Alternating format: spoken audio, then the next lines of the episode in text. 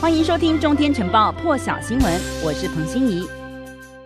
好了，这是现在的印度，选民当街跳舞庆祝，因为有五个邦公布地方选举结果，选民热情，不管疫情也不顾防疫。其中西孟加拉邦是少数几个执政党没有能掌控的地方议会，总理莫迪的人民党原本指望可以在这次选举当中呢，让邦议会变天，但是不能如愿。初步开票结果显示，草根国大党以两百零一席对七十八席领先人民党，支持者开心到直接跑上街头游行放鞭炮，很多人都没有戴上口罩，因此许多卫生专家都批评大型选举造势结果活动是印度这一波疫情暴增的主要原因之一。印度二号通报新增将近四十万例确诊，这是连续十一天单日增加的病例数字超过三十万例，新增三千六百八十九人染疫死亡，也是创下单日新高。印度政府公布数据的时候。全球已经超过四十个国家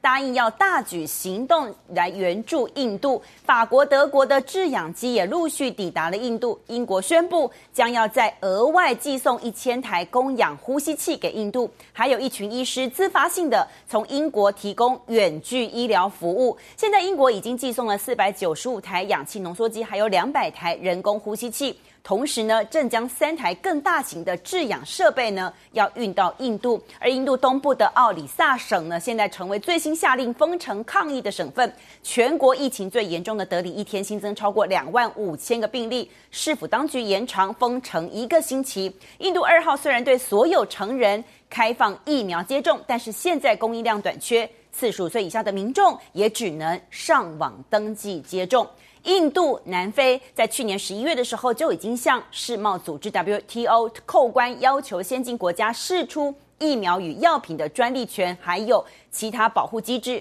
当时是第一次，现在是第二次提议，希望 WTO 要求先进国家释出新冠疫苗的专利权，允许开发中国家自制疫苗。但是这次修订了原始的文本部分内容，强调只有在这段非常时期释出专利权。期限一到，各大厂商呢还是可以享有专利权的保护，因为几个就是比较多个开发中国家新冠疫情失控了，加上全球疫苗供应短缺，因此现在超过六十个国家联合向世贸来提议，在华府，美国现在有超过一百名的国会议员致函总统拜登。支持释出疫苗专利权，连数人也包含了参议员桑德斯和华伦民主党内的这个进步派。另外，白宫防疫专家弗奇、美国贸易代表戴奇都倾向赞成，方便开发中国家可以快速生产疫苗来解燃眉之急。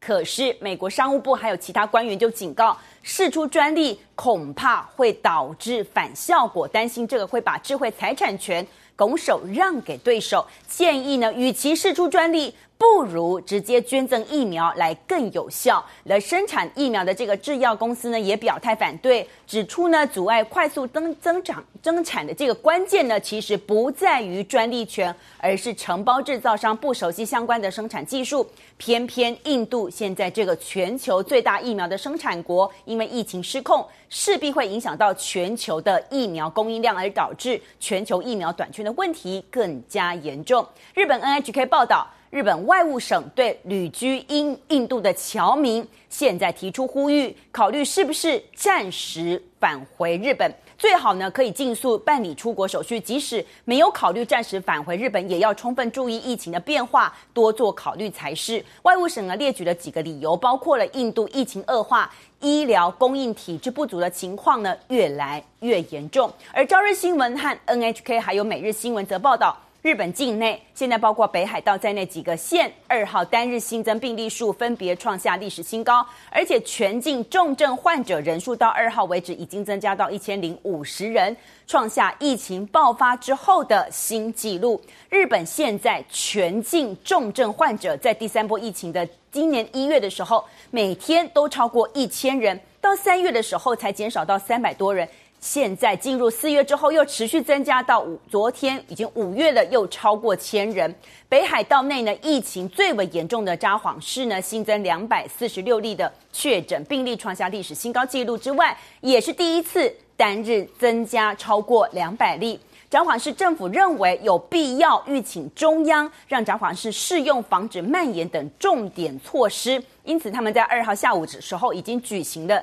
紧急对策会议来商议。市长在会议之后呢，他表达现在面临感染急速扩大的危机，对于医疗体系而言也是紧急事态。因此有必要进一步来抑制人潮移动。除了拜托所有市民彻底做到外出自诉、自我克制不外出之外，也希望市民以外，就是札幌市民以外的日本民众，尽可能不要再到札幌市里头。日本政府呢，现在针对四都府县呢发布的紧急事态宣言期间，现在只剩不到十天。目前遏制疫情扩散的效果其实呢非常有限。预料日本政府呢在这个这个黄金周长假结束之后呢，可能会决定是不是要再继续延长这个宣言的期限。但是目前普遍认为延长可能会是不可避免的看法呢，现在是占上风。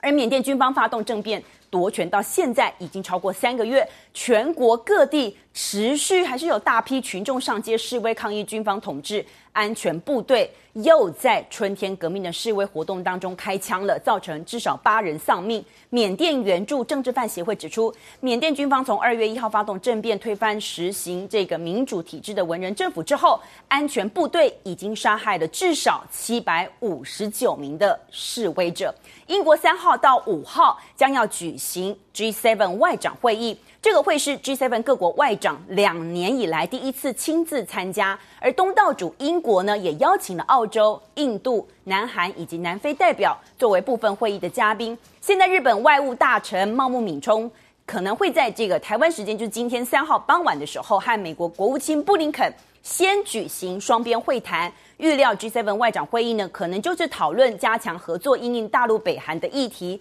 那美国、日本呢，其实是有意主导议题的讨论。茂木和布林肯上一次举行双边会谈是在三月中旬在东京。四月的时候呢，美国总统拜登又和日日本首相菅义伟在白宫举行高峰会谈，同时也发表了联合声明。那这一次，茂木敏充和布林肯呢，将针对美日高峰会谈的结果来研议美日同盟的强化，还有东海以及南海、缅甸局势这些议题。那南韩外交部长郑义溶呢，他也受邀出席了 G7 的外长会议。美国和日本两国政府呢，据说现在正在磋商要举办美日韩三国外长会谈，如果可以实现的话，那这部分将会是拜登政府上台之后第一次举行美日韩三国的外长会谈。上一次美日韩美日韩外长会谈呢，是在去年二月的时候。现在英国外相拉布呢，也将在 G7 会场的那个会议的场边和印度外交部长苏杰生来会面，因为英国首相强森预计也将会和印度总理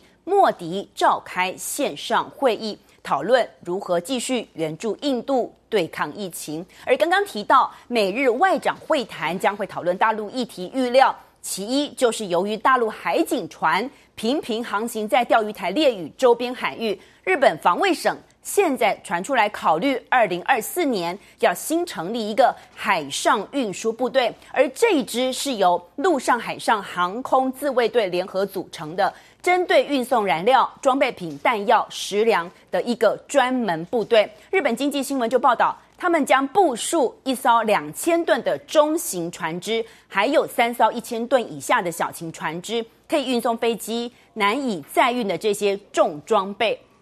因为日本的离岛，像是西南群岛的这个离岛基地的规模比较小，港湾的设施呢，大部分都是水深比较浅。原来有的这个海上自卫队的运输舰呢，比较大型，比较难以靠岸。因此呢，如果改用中小型运输船呢，也比较容易靠岸。新设的这个海上运输部队呢，也将会部署在九州和冲绳的基地。北韩中央通信社二号发表，北韩外交部负责美国事务的局长全正根的声明，他抨击美国拜登政府对于北韩采取敌对政策过时的立场，而且已经铸下大错。说既然美国新的对北韩政策基调已经定了，那北韩表明将要采取相应措施。全正根也说，美方呢将北韩的国防威慑力呢称为威胁，不但不合逻辑，也是对北韩自卫权的一种侵犯。他说，将北韩看作是对美国和世界安全的严重威胁，谈外交和威慑都是美国的老生常谈。美国的主张不过就是掩盖对北韩敌对行为的一个幌子，以及威胁北韩的手段。同时呢，全正跟他的声明也是针对。拜登四月二十八号第一次对于国会发表政策演说的时候呢，表示北韩和伊朗的核子计划构成威胁，美国会透过外交还有严厉威慑力与这个遏制。白宫其实也说，美国的目标呢还是完全实现朝鲜半岛非核化。而北韩外务省其实在另外一篇声明当中呢，就指控拜登侮辱了北韩领导人金正恩，声明说已经给美国充分的警告。如果你犯我，那我就必犯你。而金正恩的胞妹金宇正呢，二号也有发表声明说，脱北者之前再次向北韩散布传单呢，做出了不可容忍的挑衅行为，谴责南韩当局根本就没有阻止脱北者。更多精彩国际大事，请上中天 YT 收看完整版，也别忘了订阅、按赞、加分享哦。